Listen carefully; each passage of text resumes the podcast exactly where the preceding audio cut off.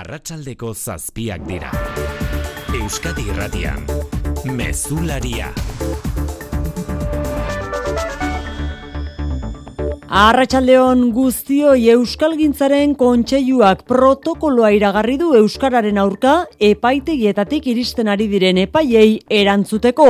Protokoloaren iragarpena noiz eta gaur jakin denean euskararen bebi maila egiaztatu ez duten hautagaiak atzera hartu egin beharko dituela arkautik udaltzain aritzeko.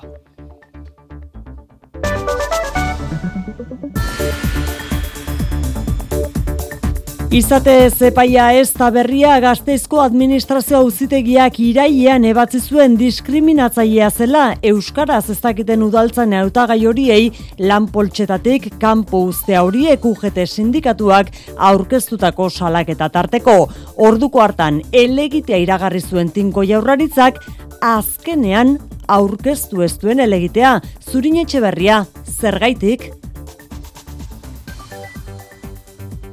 Jaurlaritzako iturriek EITB-ri baiestatu diotenez, ez da ez, errekurtsorik jarri azaldu dutenez interinuen lanpoltsa agortuta omen zegoelako, naiz eta epaia ezagutu berritan oso kritiko kontrakoa iragarri, bingen zupiria bozera malea. Uste dugu, e, orain ezagutu den epai honek edo sententzia honek ez duela intzat hartzen berrogei urtez gure administrazioetan egin den bidea eta horregatik e, hartu dugu edo hartuko dugu errekursoa aurkezteko erabakia. Errekurtsoak errekurtso gazteizko administrazio auzitegiak arkautiko polizia akademiari bi hilabeteko epea eman dio bebi euskara maila egiaztatu ez zuten hautagaiak berriz hartzeko.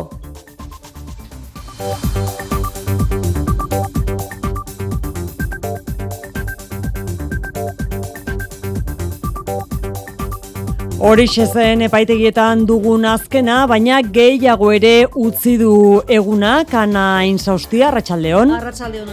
Hainbat eta hainbat epaiketa bertan behera geratzeko arriskuan egon daitezke justizia administrazioko letraduek greba mugagabe hasi baitute gaur berreundik gora dira ego euskal herrian. Soldata igoraz gain lan baldintza hobeak eskatzen dituzte justizia ministerioari leporatzen diote hitzartutakoa ez betetzea eta negoziatzeko borondaterik ez izatea Ester Urrutia Gernikako epaitegiko letratua. Gu tinko gauz, gu behar beste utziko deutzago ba, aurrea, aurretia sinatuta dauena bete arte. Baina egiz esan, badakigu jakitun gara ondorio latzak izango dituela bai herritarrentzat Eure gabe ezin dira ahozko epaiketak egin eta bestea beste ez da ebazpenak edo jakinarazpenak igorri ere. Lehen greba egun honek jarraipen zabala izan du araban euneko irogeita marrekoa, hortik oso bera euneko goita marrekoa gipuzkoan eta letratuen erdia inguruk egin du bat grebarekin bizkaian eta nafarroan. Greba honek oraingo zeztu eraginik izan Iñaki Badiola realeko presidente hoiaren aurka donostian gaur hasi den epaiketan. Irurogeita sei urteko kartzela zigorra eskatzen dute haren aurka Twitterren bi kontu anonimotan babestuta enpresari, epaile eta enpresaburuak iraindu eta euren inguruko gezurrak zabaltzeagatik. Akusazio guztiak ukatu ditu Iñaki Badiolak minutu eskaiseko deklarazioan bere abokatuak egindako galdera bakarri erantzun du, bestaldean biktimak horien artean bi epaile Ana Isabel Pérez Asenjo magistratua. La peor imputación que le pueden hacer una magistrada es que está prevaricando. Es la, la, el peor insulto que te pueden hacer como profesional. Infernua bizi izan zutela deklaratu dute bi epailek bigarren epaisaioan Markel Olano aldu nagusia deklaratuko du. Errefuxatuak hartatzeko Espainiako gobernuak gazteizen ireki nahi duen zentroaren inguruan Eusko Jaurlaritzako bi bazkidek konpromiso hartu dute aurrez aurreko gehiago ez elikatu eta elkarrizketaren bideari ekiteko. Gobernu bilera bukatuta eman du horren berri, bingen zupiria bozera malea. Gobernua osatzen dugun kido guztiok, e, asmo sendoa daukagu, e, polemika gehiagorik ezpisteko e, gai honen inguruan. Eta gehitu du ezinbestekoa izango dela koordinazioa Espainiako gobernuarekin. Errefusiatuak behin ona iritsita osasunarreta, hezkuntza eta adin txikikoen babesa tokian tokiko erakunden ardura delako. Zentroaren tamainak garrantzia handia duela dio jaularitzak. Poloniak ofizialki eskatu dio Alemaniari Leopard tankeak Ukrainara bidaltzeko baimena. Amalau bidali nahi dituzke guztira eta gastuak Bruselak ordaintzea. Alemaniak orain gozerantzun du soilik soldadu ukrainiarrak trebatzeko baimena ematen duela eta esportazio baimena aste hontan erabaki dezakela. Erabakiak azkar hartzea espero du berriz James Stoltenberg natoko idazkari nagusiak. Consultations among allies will continue and I'm confident that we will have a solution soon. Eta estatuatetako edabide diote, bertako gobernua Berlinekin hartu emanetan dela, eta koste handiko Abrams tankeak Ukrainara bidaltzea ari dela aztertzen. Eta kiroletan, Efe Ligako partidak izango ditugu datozen egunotan futbolean ordu honetan atletik ari da jokatzen. Eta gizonezkoek berriz, arreta guztia kopako kanporaketetan dute jarrita. Realean gaur jakin dugu, David Silva baja izango dela Camp Nou jokatzeko maitan urbieta Arratsaldeon. Arratsaldeon bai ala da Imanolek ez du min hartutako inortxo ere berreskuratu eta gainera zuk esan moduan David Silva galdu du bihar Bartzelonaren kontra kopako final laurdenak jokatzeko soleoan ditu arazoak Kanariarrak eta ikusteko dago zenbaterainokoa den lesioa guztira bederatzi baja ditu une honetan talde txuri urdinak eta bai emakumezkoetan abian da ligako amaseigarren jardunaldia atletik lezamanari da jokatzen levanteren kontra zazpietan hasi da neurketa momentuz ez dago golik. Laboral kutsak babestuta, eguraldia eta trafikoa. Euskalmeten aiara barredo dugu, arratsaldeon aiara. Arratsaldeon datozen orduetan hotz handia izango da. Iaz dugu prezipitaziorik espero, gauean, baina izotza izango da protagonista. Temperatura zeropetik jaitsiko da barnealdean, modu orokorrean, eta kostaldean ere, batez ere gipuzkoan eta lapurdin izotza bota dezake. Eta biarrastazkena giro oso hotzarekin hasiko dugu eguna, izotzarekin hainbat lekutan, eta goizean tarteka euripiska bat egin badezak ere orokorrean ateri utziko dio. Arratsaldean berriz, giroa ezatseginagoa izango da. Iparmende baldeko aizea indartu egingo da eta euritara joko du, batez ere kantauri suri aldean. Errepidetan ana, arazori bai ordu honetan. Ez dago aparteko arazori, segurtasun saian esan digutenez.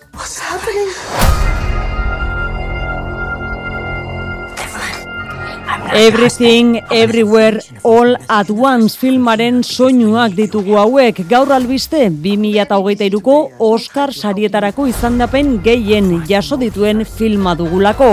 Arratxaldean ezagutu ditugu izendatuak Mikel Jartzan. Bai eta maika izendapen urteko film aldrebesenaren zat A hogeita lau estudio independenteak sekula egin duen ekoizpen komertzialena da eta kutsi hori duain justu Oscarren aurtengo edizioak. Film onena bilakatzeko leian, Avatar eta Top Gun blockbusterren sekuelak, Elvis eta The Fablemans, Oscar nagusia behin bakarrik duela hogeita urte irabazi zuen Steven Spielbergen lan autobiografikoa. Ameriketatik urrun bederatzi hautagaizarekin sendo The Banshees of Inisherin Irlandarra eta All Quiet in the Western Front Alemaniarra. Proposamen arriskatuen artean berriz, kanesen urrea dastatu zuen Triangle of Sadness eta Kate Blanchett protagonista duen tar. Distira femeninoa apala aurten ere, Women Talking da, emakume batek zuzenduriko hautagai bakarra eta film honena zein izango erantzuna martxoaren amabian Los Angeles. Hollywoodektik etxera buelta egin behar dugu, arratsaldeko zazpiak eta zortzi minutu ditugu, teknikan eta realizazioan Xanti Gurrutxaga eta Xabier Iraola. Euskadi Irratia, Mezularia, Oiane Perez. Leio bat zabaldu behar dugu ezer baino lehen diputatuen kongresuarekin urtarreian ezoikoa den arren naita ateak zabaldu baititu gaur ganberak Pedro Sánchezen itzaldia entzuteko. Ezer somatu bada, hauteskunde giroa da arratsalde honetan kongresuan somatu dena. Sánchezek bere agintaldia defendatu du sutxu, popularrekin akordioei ate guztiak itxiz. Kontu eske, entzun ditugu berriz, gobernu bazkideak konpromisoak bete ditzala eskatuz. Nerea sarriegi, oraindik ere, martxan den osoko bilkura horretan zara, Arratxaldeon. Arratxaldeon bai, larri aldiz eskatu zuen Pedro Sánchezek kongresuan agerraldia, baina momentuz ez du iragarpen berririk egin, egoera ekonomikoa gora ipatu eta krisiaren aurrean bere gobernuaren kudeak eta defendatu du, etengabe alderak eta eginez, alderdi popularrak 2008ko krisian egin zuenarekin gehiengo soziala eta eskubideak gutxiengo boteretsuaren aurrean. Que los derechos conquistados no se cuestionan y si otros les tiemblan las piernas para defenderlos, el gobierno jamás le va a temblar la mano. Argi geratu da ez dagoela akordiorako tarterik zigorkodearen erreforma ardatz hartuta gobernuaren erabaki guztiak kritikatu dituen peperekin, baina ohartarazpena egin diote Sanchezi baita ohiko bazkidek ere legegintzaldia amaitzeko urtebete falta denean, ezkerreko taldeek argi utzi diote blokeatuta dauden arau sozialetan aurrera urratxik ezpada, euren babesa galduko duela mozal legea, etxe bizitza legea, pentsioen erreforma edo erosketa saskiaren prezioa jeisteko neurri falta mertxe izpurua EH Bilduren bozera maia. Argi eta garbi esan diogu Pedro Sánchezi, Euskal Herria bilduk ez duela legerik babestuko eskubide eta askatasunen arloan murrizketak baditu zehazki, mozalegeaz, etxe bizitza legeaz eta pentsioen erreformaz mintzatu gara. Aukera errealak ditugu akordio bat erdiesteko.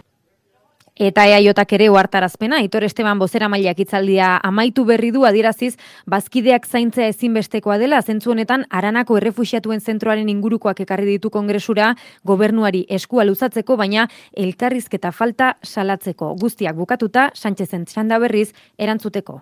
Baranako errefusiatuen zentru hori dugu etxean ere albiste Eusko Jaurlaritzako bi bazkideen artean jeltzalen eta sozialisten artean azken egunotan aserrea eta tentsioa eragin duen gaia baita Espainiako gobernuak errefusiatuentzat gazteizen eraiki asmo duen arana zentruarena. Ba polemikarako gehiago ez erabiltzea adostu dute Jaurlaritzako gobernu kontseiluan bi alderdietako sailburuek hori bai, bingen zupiria bozera maleak berretsi du ezinbestekoa izango dela koordinazioa Espainiako gobernuarekin gazteiz maialen narratibel. Bai, lehendakariak eta jaurlaritza osatzen duten bi alderdietako sailburuek konpromisoa hartu dute azken egunotako aurrez aurreko gogorra ez gehiago elikatzekoa eta gauzakorrela austurarik ez dagoela ala ziurtatu du bingen zupiria bozera maiak.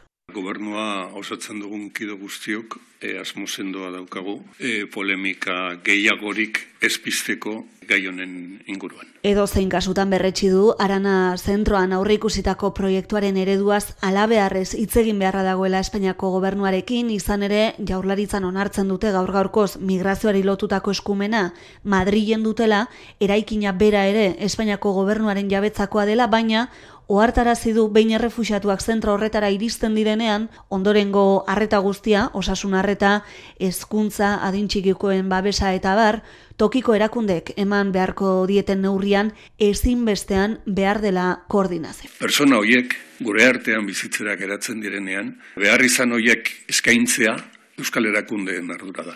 Baina behar beharrezkoa da, elkarrizketa, koordinazioa, Bialdeko elkarrizketarako aukera izatea espero du horrela Eusko Jaurlaritzak polemika hemen behintzat amaitutzat eman da, ikusteko dago orain Madrildik keinurik iristen ote den. Madrilen bestalde tramitera onartu du gaur auzitegi konstituzionalak soilik bai da bai legeari Vox alderdiak aurkeztutako elegitea. Lege honek gizonezkoen oinarrizko eskubideak urratzen dituelakoan. Gehiengo progresista duen konstituzional berriak aztertuko du gaia Mikel Arregi. Bai, konstituzio auzitegiak argi berdea eman dio Voxek bai bakarrik da bai legearen kontra jarritako elegitea aztertzeari. Eskuin muturreko alderdiak azken xedapenari jarri zion elegitea bai bakarrik da bai legeak hainbat konstituzio eskubide urratzen zituela argudiatuta. Voxen ustetan Espainiako gobernuaren lege honek errugabetasun presuntzioa urratuko luke, sexu baimenduaren arauberriak gizonezkoak segurtasun juridikori gabe utziko lituzkeelako. Argudio hauek entzunda gehiengo progresista duen konstituzio auzitegiak ebazpen bat eman beharko luke datozen hilabeteotan, baina litekena da, behin betiko erabakia hartzerakoan, boxen elegitea atzera botatzea. Zure etxea efizienteagoa izatea nahi duzu? Baina nundik hasiko gara? Zer finantzak eta behar dugun? Ze subentzio dauden ikusi behar da? Inbertitu efizientzian errazagoa da orain. Sartu birgaitzerakin.laboralkutxa.eu simulatzailean. Ezagutu eskura dituzun laguntza eta kenkari guztiak eta behar duzun finantzaketa. Laboralkutxa, bada beste modu bat. Mundua ezagutzeko urteak dira. Sentitzeko, elkarrekin bizitzeko, ikasteko urteak, konfiantzazko ingurune batean. Euskal Eskola Publikoa, elkarrekin azten. Aurre matrikula utxailaren amairutiko geita laura. Ezkuntza saia. Eusko Jaurlaritza. Euskadi. Auzolana. Euskalgintzaren kontseiluak hiru helburu nagusi jarri ditu hasi berri dugun urterako euskalgintzatik kanpo dauden erakundei euskararen errealitatea adieraztea, hezkuntzan hizkuntza eskubideak bermatzen direla ziurtatzea eta administrazioko lanpostuetan euskara eskakizunen aurkako epaiei aurre egitea. Azken helburu hori betetzeko protokolo berezia jarriko du abian kontseiluak ainua mendiburu. Emakumen mundu martxaren protokoloa oinarri hartuta eta barakaldoko herriaren erantzuna adibide gisa osatuko du kontseiluak bere protokoloa. Idurrez Isabel kontseiluko idazkari nagusia. Ari gara pentsatzen nolabait eraso hoiek datozenean protokolo bat eh, abian eh, jartzeko modua. Alik eta adostasun handienez eta bateratasunez egin egin nahi dugu. Bigarren erronka euskalgintzatik kanpo eragilengana iristea ez diegu euskaltzaletasunik eskatuko, baizik eta ulertaraztea hemen gertatzen denak baduela bizikidetza arazotik eta baduela ondorioz justizia soziala eta demokratizazioan sakontzetik. Hezkuntzari begira, Euskal Autonomia Erkidegoan onartuko den hezkuntza legean eragin nahi du. Aztu gabe, Ipar Euskal Herrian batxilera maierako azterketak Euskaraz ezin dituztela egin, eta Nafarroan pai eredua tarteko Euskalistunek jasaten duten bazterketa.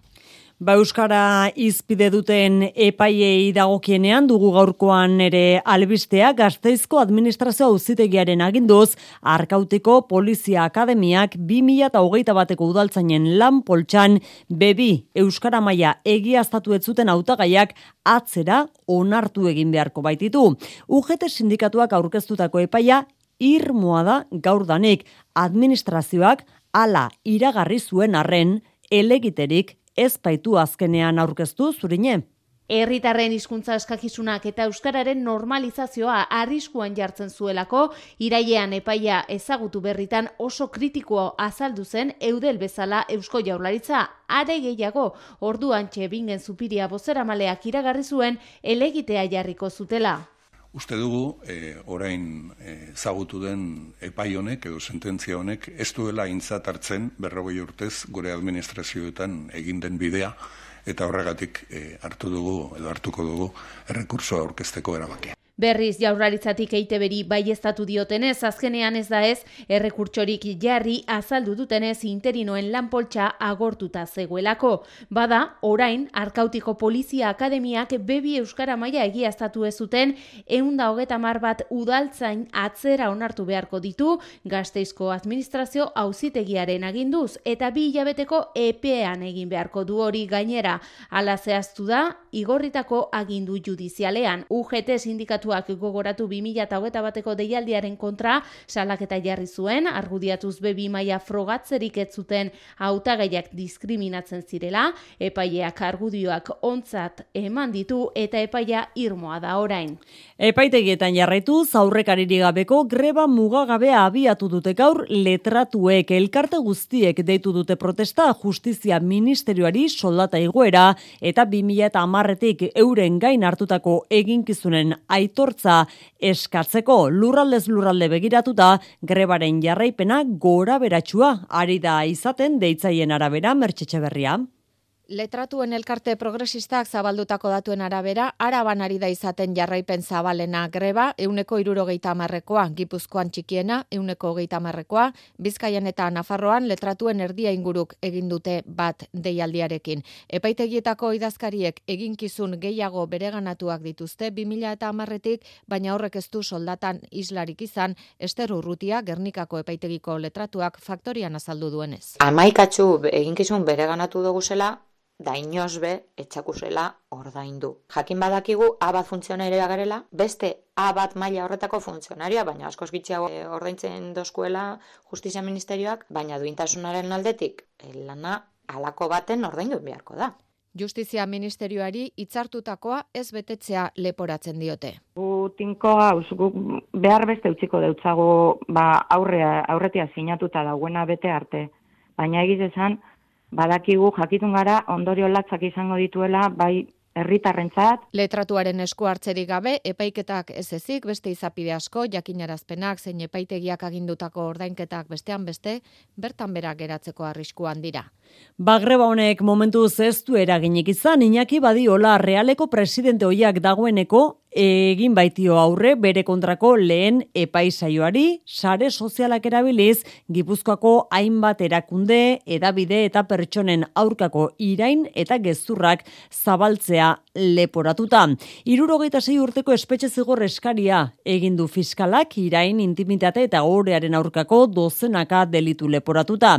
Biktimek adirazi dute oso hilebete txarrak pasazituztela euren kontrako tuiten gateik badiolak berak bere burua errugabe jo eta akusazio guztiak ukatu egin ditu lehen saio honetan Aixer Rodrezola.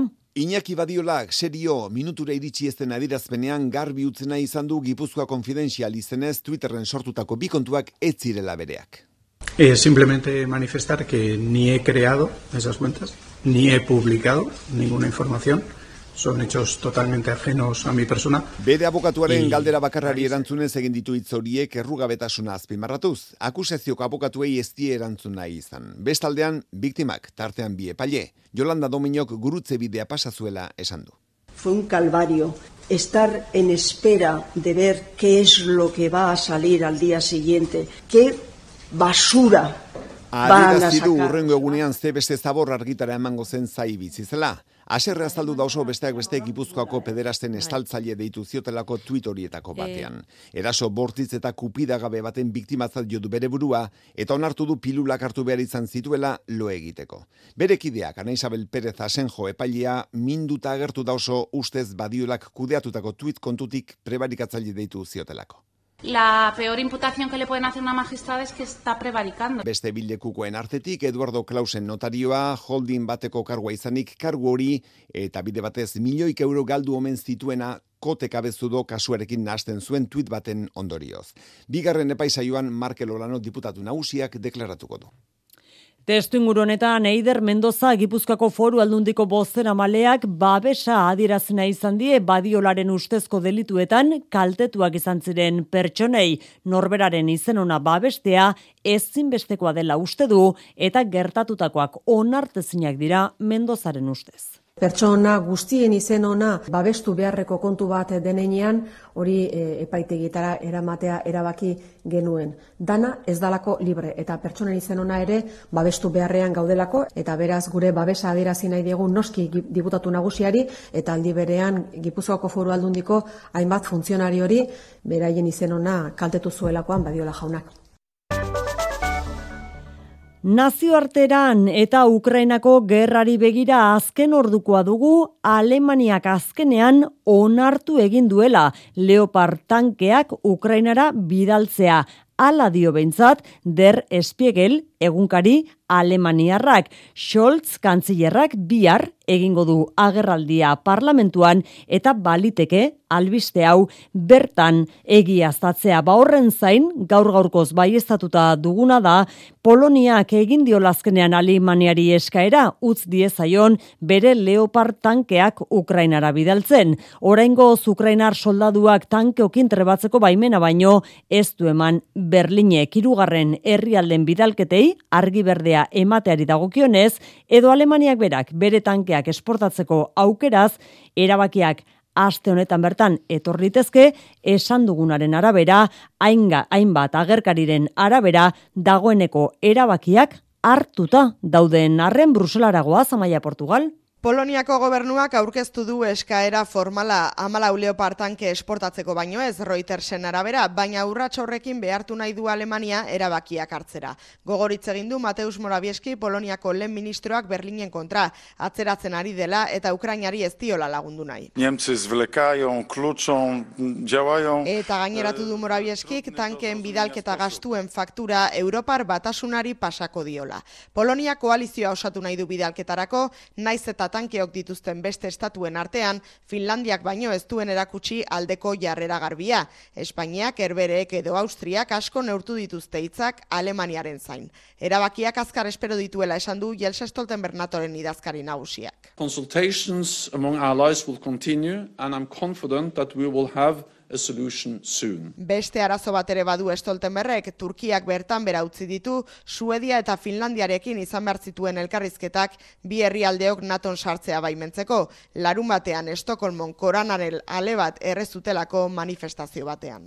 Ukrainaan bertan, mugimendu esanguratsuak ari dira gertatzen, Volodymyr Zelenski presidenteak dozena bat goi agintari kargu gabetu egin ditu, ustelkeria sare batekin lotura dutelakoan, gerra hasi zenetik, horixe da Zelenskik egin duen gobernu aldaketa sakonena landerra izagirre arrazoien berri baldugu Arratsaldeon. Arratsaldeon bai sei ministro orde, provintzietako bost gobernadore eta entzungo duzuen au Kirilo Timoshenko presidentziako aholkularia dira, kargu gabetu edo dimititzera behartu dituztenak. Збройні сили України доблесно виконують покладені на них функції, а працівники екстрених спеціальних та комунальних служб Eta ordu honetan ikerketa abiatu dute defentsa ministerioan soldaduen elikagaien erosketetan ustelkeria atzeman ondoren. Izan ere, defentsa ministro ordea da kargutik endu duten goia gintarietako bat, eta Oleksei Resnikov defentsa ministroaren irudia bera ere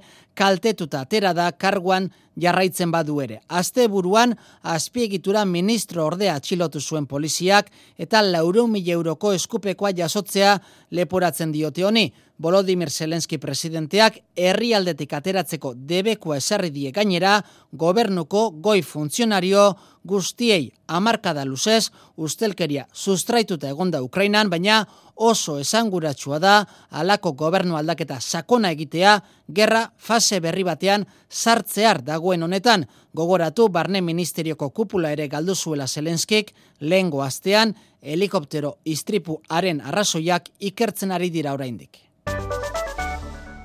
Euskal Herria lan osasunean atzera egiten ari dela salatu du lab sindikatuak gaur aurkeztu duen txostenak jasotzen duenez, irurogeita bederatzi pertsona hiltziren iaz lanean Euskal Herrian. 2008 batean baino bat gehiago eriotzen erena, istripu ez traumatikoen ondorioz gertatu ziren urtzigartzia.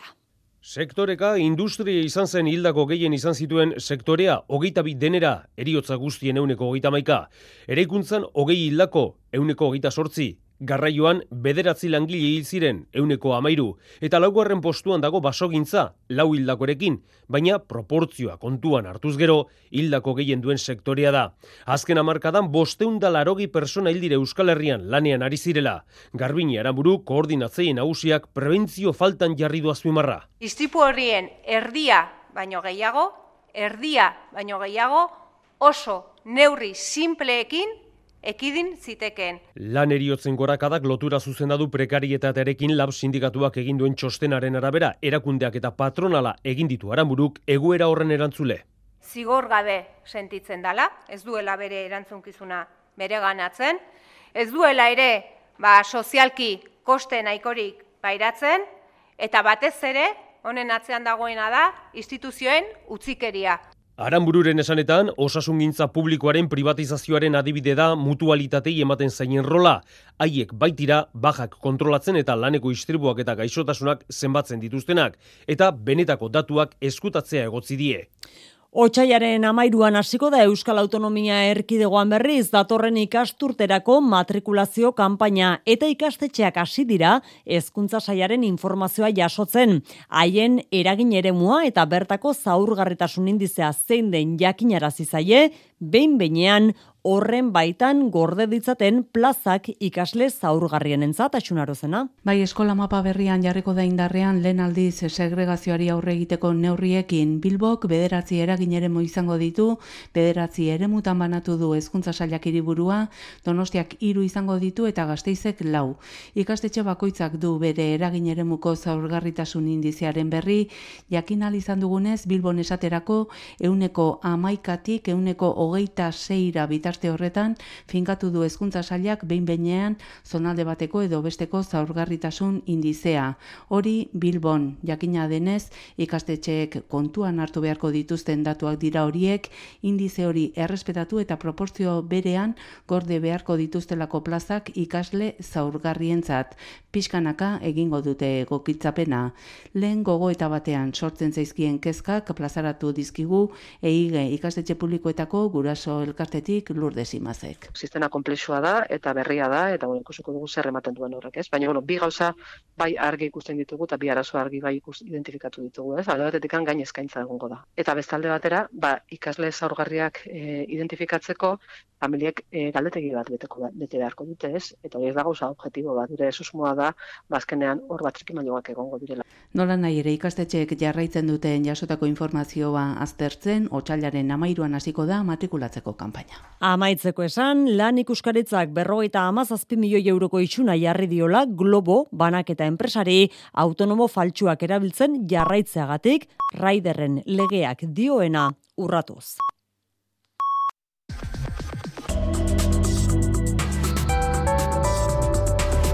Euskadi Irratian, eguraldia eta trafikoa. Errepidetan arazorik gabe jarraitzen dugu ordu honetan, eguraldiaren iragarpen euskalmeten nahiara barredok. Datozen orduetan hotz handia izango da, iaz dugu prezipitaziorik espero, gauean, baina izotza izango da protagonista.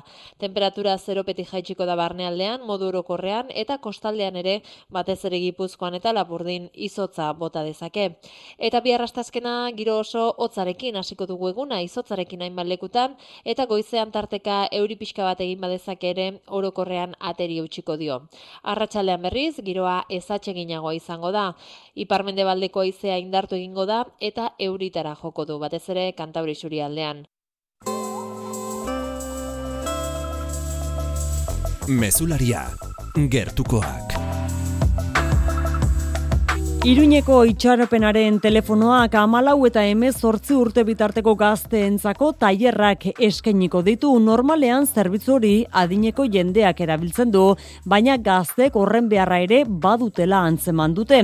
Izan ere datuen arabera, euneko hogeita batak bakardade larria jasaten du gazteen artean. Pandemia, egoera horretara bultzatu pandemiak, egoera horretara bultzatu ditu gazte asko, eta orain, iruñeko udalarekin batera, tailer berriak jarriko dituzte martxan, otxaietik aurrera itorperez. Gazteen artean buru osasunak okerrera egin duela ez dago ukatzerik eta itxaropenaren telefonoak eta iruñeko udalak uste hori datuetan oinarritzen dute izan ere post gaztetik batek bakardade larria jasaten du eta uneko hogeita batak onartzen du ez duela laguntalderik gainera erdiak baino gehiagok euneko berrogeita malauk onartzen du COVIDaren pandemiaren ondotik bere ongizate emozionalak okerrera egin duela. Paula Fuentes itxaropenaren telefonoaren psikologoaren hitzetan pandemia ez da jatorria baina bai bultzatu dituela gazte asko egoera hor horretara horregatik orain arte tailerrak irurogeita bost urtetik orako entzat bideratuta bazauden ere horiek mantenduko dituzte bai baina amalau eta emezortzi urteko gazteentzako berriak antolatu dituzte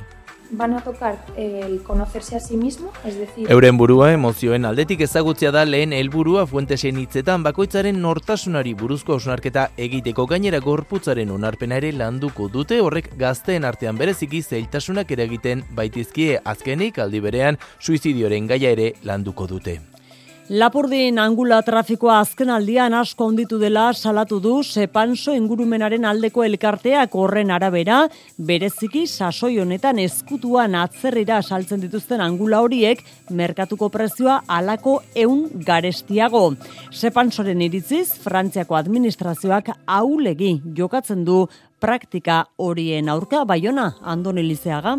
Aturri aldean urtean berrogeita bost bat tona angula harrapatzen direla dio sepansok. Kiloa mila euroan izanek, dirutza bat nazioarteko trafikoan kopur hori eun aldiz handitu daitekeela diote. Antoan Domenek. C'est un commerce qui est aussi lucratif que le commerce des stupéfiants en avoir euh, les risques. Irabazi ezin honeko komertzioa da drogaren parekoa eta arriskuri gabekoa. Hemen komertzionen zati handi bat legala da, baina beste bat ilegala. Zigor batzuk izan dira garrantzia handirik gabeko jendeena, baina benetako errudunak libre dira. Hain zuzen, handizkako saltzaileen majoristen inguruan dituzte susmoak baina, administrazioak egiten usten diela uste dute isileko akordionen baten susmoa dute. Paueko guzian, majorista baten balizko delitua preskribitutza jo dute jada, ez da bakarra ingurumen elkarteari damudo maiak eman behar zaizkion ala ez. Komisiones obrera sindikatuak lan ikuskaritzan salak eta aurkeztu du. Bilboko udaltzengoan egiten diren aparteko orduen arira. Hain zuzen ia agente batek zortzireun eta amabost aparteko ordu egin zituen bere urteko jarduna mila eta seireun ordukoa denean berez.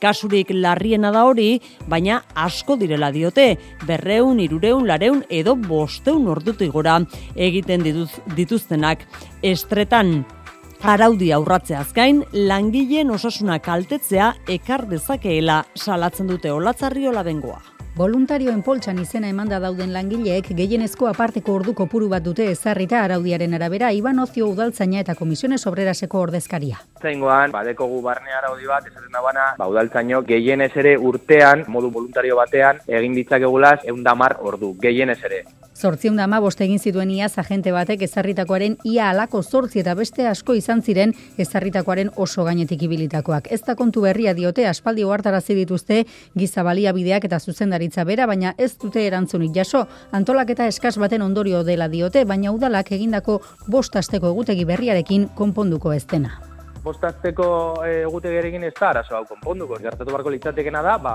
e, unitate guztiak e, polizia nahikorekin egotea eta hori hori da gertatzen ez dena. Plantilla gehiago et, eta ja da plantillan dauden plaza horiek, sortuta dagozan plaza horiek beteta egotia. Udalaren jarrera pasiboaren aurrean lan ikuskaritzara jo dute onartezintzat jotzen duten egoera salatzeko. Kultura leioa. Eta kulturan Oscar sariak albiste Oscar sarietarako izendapenak iragarri baititu gaur Hollywoodeko akademiak. Everything, Everywhere, All at Once pelikula da izendapen gehien lortu dituena eta lehen mundu gerran girotutako All Quiet on the Western Front Alemaniarrak bederatzi sari eskuratzeko aukera du.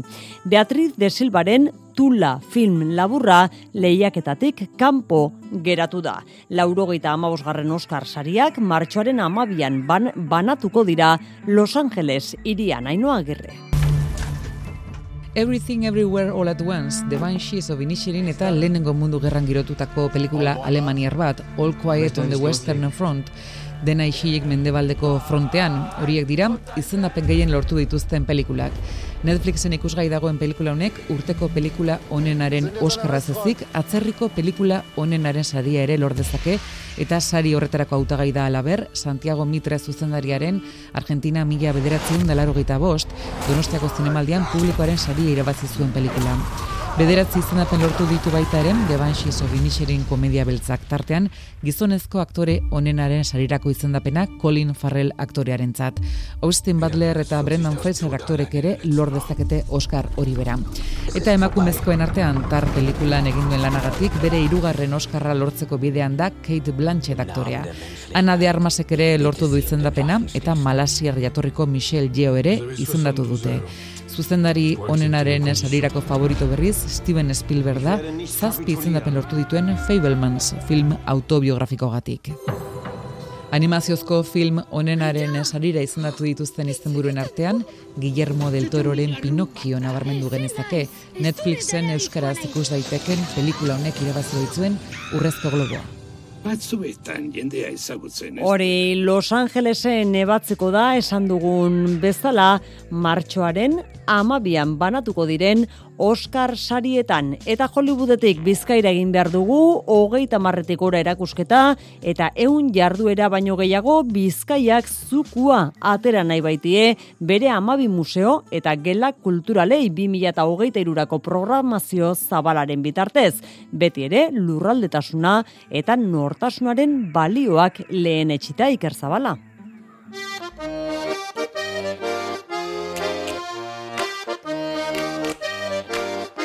Bizkaiko aldundiak bere museo eta gune kulturalen eskaintza izugarri zabala diseinatu duela azpimarratu du lurraldeko publiko guztiak bere gustoko proposamenak aurki ditzan. Loria Bilbao, Bizkaiko kultura alduna. Hogeita amar bat erakusketa baino gehiago, eundik gora jarduera. Hiru mugarri azpimarratu dira 2008 iru ontarako, lehenik eta behin urte urrena ospatuko baita abuztuan, hasi erma Bizkaikoako zuzendari jarentea e, kasu honetan arrantzalen museoak irurogeta garren urte horrena betetzen dau. Hortaz gainera, rekalde aretoak bilakaera izango du, kanpo zein barrutik, uda baino lehen irekiko da moju inguruan den gela artistiko honen bigarren atea, iparragirre kaletik. Beste input bat eman behar jakola egindako ibilbidearen ondoren orduan. Ate bat ireki etorkizunera, hausnarketa sakon bat rekalde beste modu batera posizionatzeko. Alaber euskararen etxean lanak bukatu dira eta proposamen ludikoak izango ditugu. Arkeologia museoak ere zazpi erakusketa izango ditu. Lehena megalitoak izenburupean. Santima mineren ibilbide guztia, mila bederatzen dama sortzi garren urtean. Hasi zirenetik hango induzketak, beste ekintza batzuk Euskal Herria Museoan, ondarea berbetan, literatura eta e, ondarea, kultur ondarea jasotzen batzen dituen ekintza bat. Ondarea aretoak, lainkartada fabrika museoak, muñatonez gazteluak edo txakolin museoak ere aukera berriak ekarriko dituzte urtean zehar, asko eta gehiago lemapean ematen den programazio zabalonetan.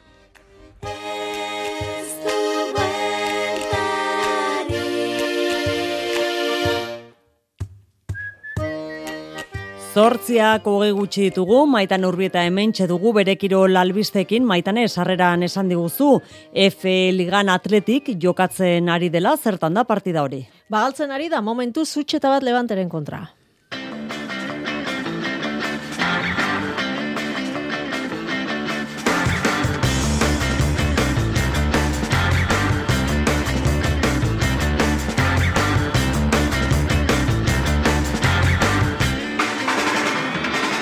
Amalaugarren minutuan jarri da Levante aurretik markagailuan atxen aldira iristeko bos minuturen faltan beraz lezaman atletikek huts Levantek bat alabesek bihar jokatuko du erronka zaila izango du Real Madrilen aurka Realaren txandan ostegunean izango da Tenerifen jokatuko dute txuri urdinek.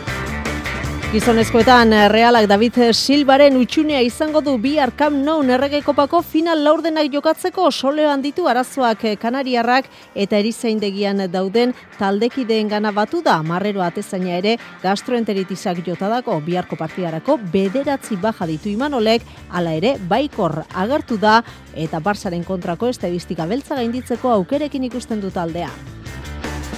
Iruñean berriz ilusioa erabatekoa da bi sadarren Sevillaren kontra jokatzeko ez hotzak ez da ordutegiak ere, neurketa gaueko amarretan hasiko da, ez ditu zale gorritxoak etxean utziko beteka da espero da. Areto futbolean ere koparekin duku zita Ribera Navarrak Movistar Interren kantxan jokatuko du zortzi terdietatik aurrera, bihar osasuna magnak bigarren mailako liderari peñiskolari egin beharko dio aurre. Pilotan ordu honetan arita Eibarko astelenan aproba egiten aitorre lordi eta horren ostean erabakiko du larun batean labriten jokatzeko moduan izango ote den peio etxeberriaren eta rezustaren kontra jokin etxan izegin ari dalanean maiabiko aurrelaria. Bien bitartean Julen Martija izan dugu konbidatu kirol legez saioan orain arte bi puntu bakarrik pilatuta utxe egiteko tarteri gabe geratu dira.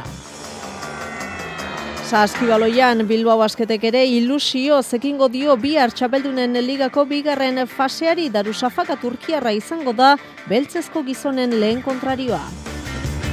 Eta txerrindularitzan bi hartik aurrera Mallorkako challengea jokatuko da, amazazpi Euskal Ziklista arituko dira leian igandera bitarte.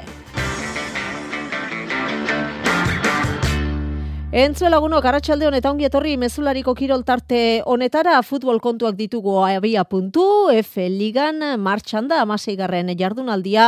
Aipatu dugu, atletik lezaman ari da jokatzen levanteren kontra, momentu salbiste honi gabe, berrogeita bigarren minutuan dago neurketa, lehen zatian eta talde zurigorria iraiaiturregiren taldea, utxeta bat galtzen ari da, levantek amalaugarren minutuan egindu momentuz markagailuan ageri den gol bakarra. Eta gainontzean gaurko lerroburuetako bat hause da osasunak erreginaren kopako final laurdenak jokatuko dituela gogoan izango duzue urtarrilaren amarrean Bartzelonaren kontra jokatutako kanporaketan utxe eta bederatzi galdu zuen talde gorritxoak, baina Barsak zigortua behar lukeen jokalaria zelairatu izanagatik elegitea jarri zuen talde Nafarrak. Bagaurre paliak arrazoia eman di osasunari kanporaketako garaile izendatu du eta ondorioz final laurdenak jokatzeko moduan izango da erabaki honen aurrean Bartzelonak iragarri du apelazio batzordera joko duela. Azken erabaki horren zain, osasuna martxoaren iruan egingo den zozketan izango da atletikekin batera. Gainontzeko sei taldeak berri zauetxek dira, Villarreal, honek ere osasunaren modu berean lortu du aurrera egitea, Real Madrid, Tenerife, Atletico Madrid, Alama eta Granada. Reala ez da zozketa horretan izango, Atletik, Atletico Madrile kanporatu bai zuen, hori horrela, arreta guztia ligandu jarria Natalia Arroyoren taldeak ostegunean Tenerifen jokatu beharko dute txuri urdinek partiaren atarian, Natalia Arroyoko hartu du, Superkopa lagungarria izan dela taldearentzat besteak beste euren izaera berreskuratu dutelako. Ligako sailkapenean Reala ez dago, egon nahiko lukeen tokian, baina Oraindik goiko postuetara kateatzeko aukera ikusten du entrenatzaileak eta egunerokoan zentratuta daudela adierazi du hori jomugan dutela. Aste honetako albiste txarra Gabiren lesioa izan da, igandeko finalean Peronea utzi zuen erdilari venezolarrak eta gaur pasada kirofanotik. Eta alabesek bere aldetik bihar jokatuko du etxean Ibaian Real Madrilen kontra. Erronka handia izango du parean Inigo Juaristiren taldeak. Oso partido saia da, aurkaria oso oso gorra da eta bueno, guretzako partido oso oso saia izango da, ziur, ziur. Eta bueno, egon behar gara oso adi, e, prest eta berria e, ziur aukera gutxi ikuku dugula eta bueno, berria e, sorte honde ikuku dugula horre aukera horre horietan. E, ilusioa beti egon behar da hor, eta bueno, gainera erronka polita da, ez da? E, e, oso oso argi, baina baina bueno, hor hor dago aukera ere bai. Emakumezkoak ligari begira ari dira lanean, gizonezkoek berriz kopa dute begibistan final laurdenetako kanporaketak bi arretzitan jokatuko dira, bi izango da realaren eta osasunaren txanda. Realak kam non jokatu beharko du eta gaurko albiste txarra David Silbaren ingurukoa da, soleoan ditu arazoak kanariarrak eta ez dago bihar jokatzeko moduan, onela eman du Silbaren egoeraren berri prentxaurrekoan Imanol Alguazilek. Eh, Davidek sensazio onak intzeon, baina entrenamentuan, ba, bueno, e, soleoan, e, bueno, e, minduta atera da, eta, bueno, oandikan e, balorazioak e, dauzkagu, baina bilarko ez da egongo, espero dugun, ba, bueno, e, eze asko ez izatea. Marrero atezaina ere ez dago zerrendan gastroenteritizak eh, jota deialdian hogeita bat jokalari baino ez dira ageri guztira bederatzi baja baititu imanolek aipatutako bi horietaz gain osatu gabe jarraitzen dute solak, merinok, xok, gebarak, gorosabelek, patxekok eta sadikek. Realakia hogeita amabi urte daramatza kam non irabazi gabe, mila bederatzi reundala hogeita amaikeko maiatzean lortutako azken garaipenetik, bertan jokatutako hogeita marra partidetatik, hogeita bederatzi galdu eta bakarra berdin dutu, baina imanolek uste du garaiona izan daitekeela hau, estadistika kaskar hori hausteko. Bai, eta gainetik jakin da, ba, bueno, ja galtza olima ezu ez da hola bueltik, asmoa e, beti bezala ba, irabaztea izango da. E, jakin da, izu taldea dukagula e, aurrian, izu ba, e, momentuan, e, Supercup, Supercopa oantxe bertan irabazi dute. Egia esan, ba, bueno, beraieke momentu honian daude, baina baita ere, baita ere guk, eta egia da, urte asko diala irabazi gabe, baina zer gaitik ganez bilar. Bartzelonaren inguruan eh, berriz, kalitateaz gain, taldea fizikoki indartsua dela nabarmendu du Imanolek. Beti aipatzea e, Barcelona jokalari e, oso nahi dituela eta kalidade handikoa, baina eske e, momentu honetan, baita ere oso fisikoak eta lan asko egiten duten eh, lana da, osea, e, taldea da.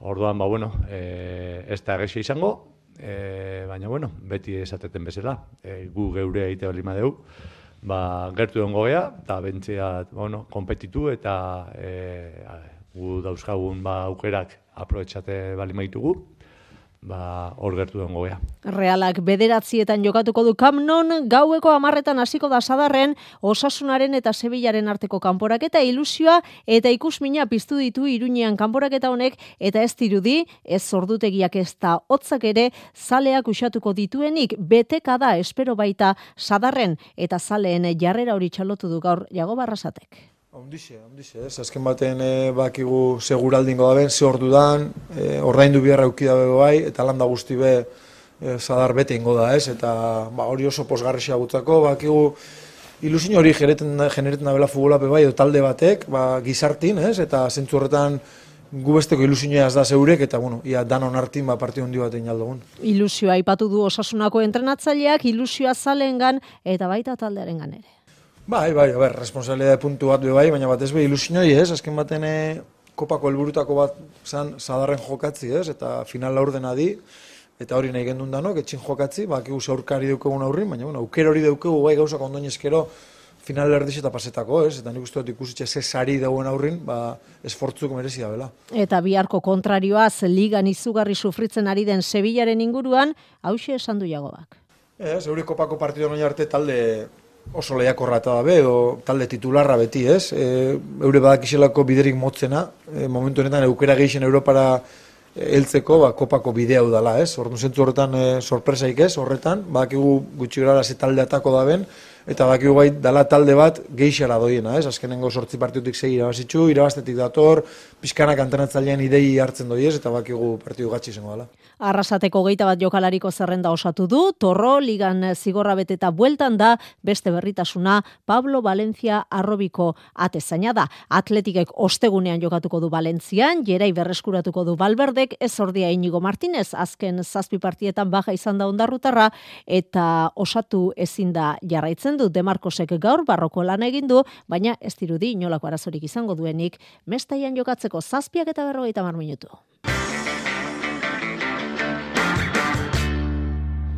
Areto futbolean ere errege koparekin daukagu itzordua, Ribera Navarrak gaur sortzi terdietan Movistar Interren kontra jokatuko du eta bi izango da osasuna magnaren eh, txanda, peñiskolari egin beharko dio aurre talde Nafarra gurekin daukagu, taldeko jokalaria, Roberto Martil, kaixo Arratxaldeon.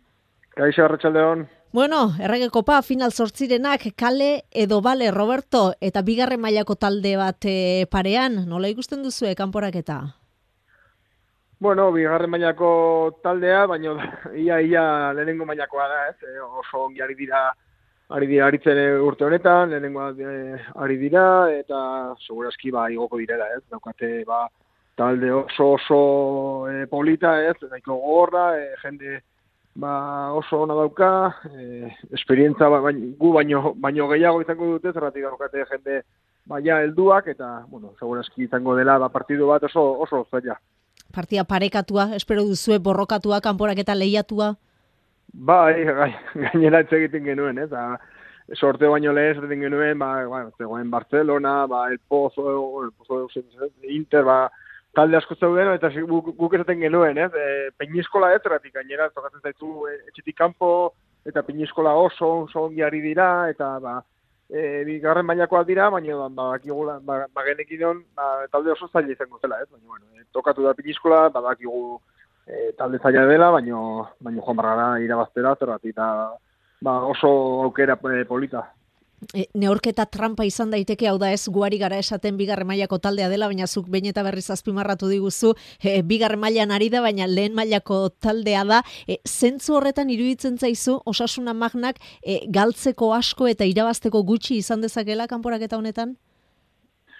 Bueno, ez dakit, eh, e, gu daukagu ba, e, e, buruan ba, irabazi behar dugula, baina ere daukagu buruan ba, liga da oso garrantzitsua dela eta gure objetiboa dela liga, baina bueno, badakigu ere ba, baukera ona daukagu, zerratik ja e, e, beste partidu bat e, irabazten badugu ba, agian esaten gara e, Final Fourrean eta oso aukera polito daukagula ba, final bat jolasteko eta bueno, e, espero dugu ba, e, hau pasatzea eta eta ea dugun e, taldea, nola dago, nola zaudete, nola iristen zarete?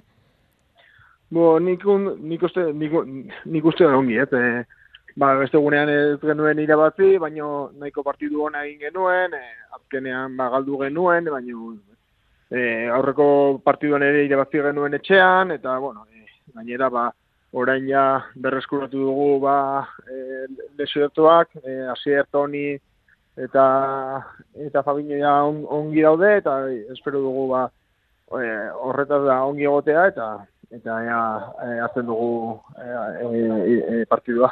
Hori da, aipatu duzu, ez da, lehentasuna kopan daukazuela, jeitxera postuak e, bi puntura dituzue, Roberto, baina hau bultzada bat izan daiteke, ez da, e, errege kopa kaso horretarako baliatu behar da, e, konfiantza berreskuratu, indarra hartu eta ligan zentratzeko?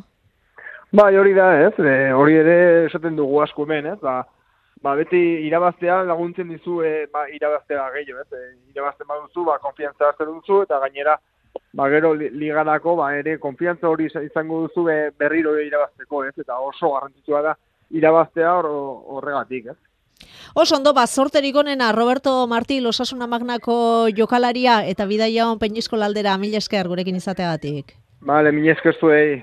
Lezaman iritsi da atxenen aldira, atletik eta levanteren arteko partida iraia iturregiren taldea utxe eta bat ari da galtzen. Pilotan binakako txapelketan amargarren jardunaldiari begira hasi dira material aukeraketak, endaian laso imaz eta peña eskiroz bikoteak elkartu dira, frontoia izan dute protagonistek ezoikoa ezberdina azkarra delako Jonander Peñaren esaterako debute izango da pilotaleku horretan, frontoiarekin ez du aitzakiarik agertu baina bere iritziz parean izango duen bikotea kontuan hartuta, ez da eurentzat pilotalekurik egokiena, Jonan Darpeña? Bai, dezente gustatu zait, baino e, kontrariok ikusita da, bueno, e, ez da gutzako egokina, baino frontoiak ba, bere berezitasuna duke ez, oso oso azkarra dela, e, lurra bat eze, eta bueno, e, saiatuko gara, ba, aber, ba, e, iniziatiba hartzen den, ze hemen iniziatiba hartu ezko, ba, ba, bueno, puntu asko irazte jozu.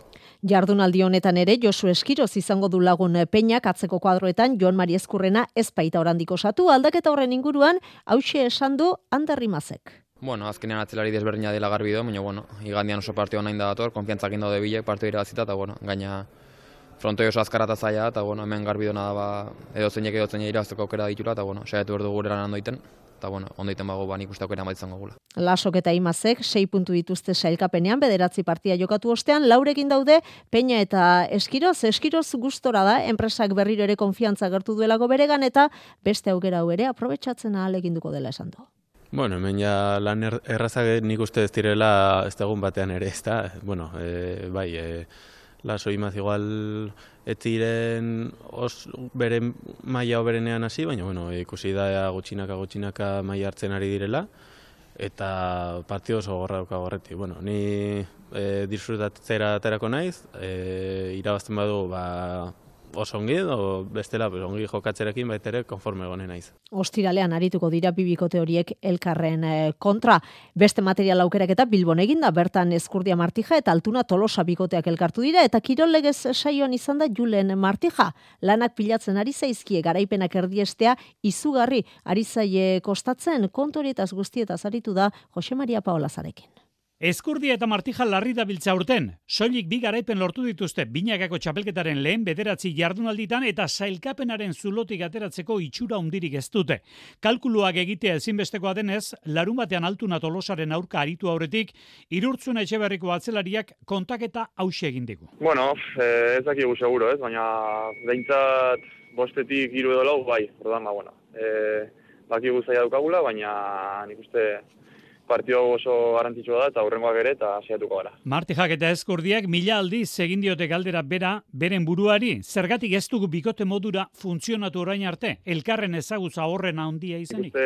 Entrenatzen eta niko ongi gaudela, baina gero partioan falta zaigu pixkat, ba, ba pixkat sortea eta pixkat puntu sortzea, eta hori da, nik uste ba, batzutan igual e, partio berdian eta falta zaigu pixkat konfiantza eta eta bueno, ba, ez dakiz errati, baina bueno, hor erdian joaten zaizkigu partiduak, eta hori pixka. Azken txampa honetan erreferentzia positiboren bati heldu nahi izaten da eta oroitzapen txarra ez da 2008ko pandemia urte hartan ikusleri gabeko finalean lortutako txapela. Bai, hor pandemian lortuko nuen irabaztea, baina bueno, e, finala pixkatarra izan zen, publikori gabe eta hola, Eta, bueno, aurten berriz, da, bueno, e, situazio txarran gaude, baina, bueno, oa indik aukera ditugu, eta bukara arte saiatuko gara. Larun batean Bilbon dute lehen da biziko finala. Azkeneko sortzi partietatik zazpi galdu ondoren, eskurdi eta martija larun batean abiatuko dira kanpaleku nagusitik. Besterik ezpada sei honenen arteko gailurkikia zapaldu asmotan?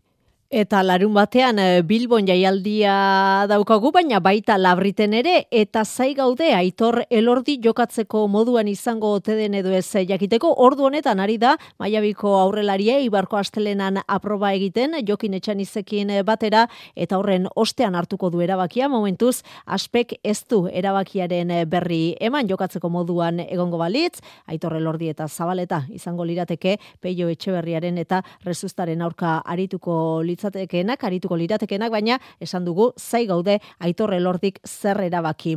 Hartuko, saskibaloian Bilbao basketek miribilan ekingo dio bi txapeldunen ligako multzuen faseari, darusafak talde Turkiarra izango du arerio, jaume ponsarnauren taldeak bigarren fase honi, topa masaiari, ilusioz ekingo diola esan du, bizkaitarren entrenatzaileak ilusioz, eta gauzak ahalik eta hobekien egiteko gogoz hori bai, onartuz multzo zaila egokitu zaila dela Durasafakarekin batera Tenerifek eta Murtziak osatu dute Bilbao Basketen multzoa. Erregeko patik kanpo geratu ostean Europan aurrera egitea da beltzezko gizonen helburua eta norabide horretan bi garaipen eskuratzea oso garrantzitsua izango da. Eta tenis kontuak amaitzeko Australiako irekian gizonezkoen lehen final aurreko erabakita geratu da. Txitsipas eta Katxano farituko dira elkarren kontra Greziarrak. Leieska txekiarra hartu du mendean hiru set eta utzi nagusituta. Katxanofek korda menderatu du. Estatu batuarra lehen bisetak galdu ostean erretiratu egin da. Hirugarrengoan minartuta. Emakumezkoetan ribakinak eta azarenkak jokatuko dute lehen final aurrekoa iluntzeko zortziak dira. Euskadi Irratiko Informazio Zerbitzuak. Albisteak.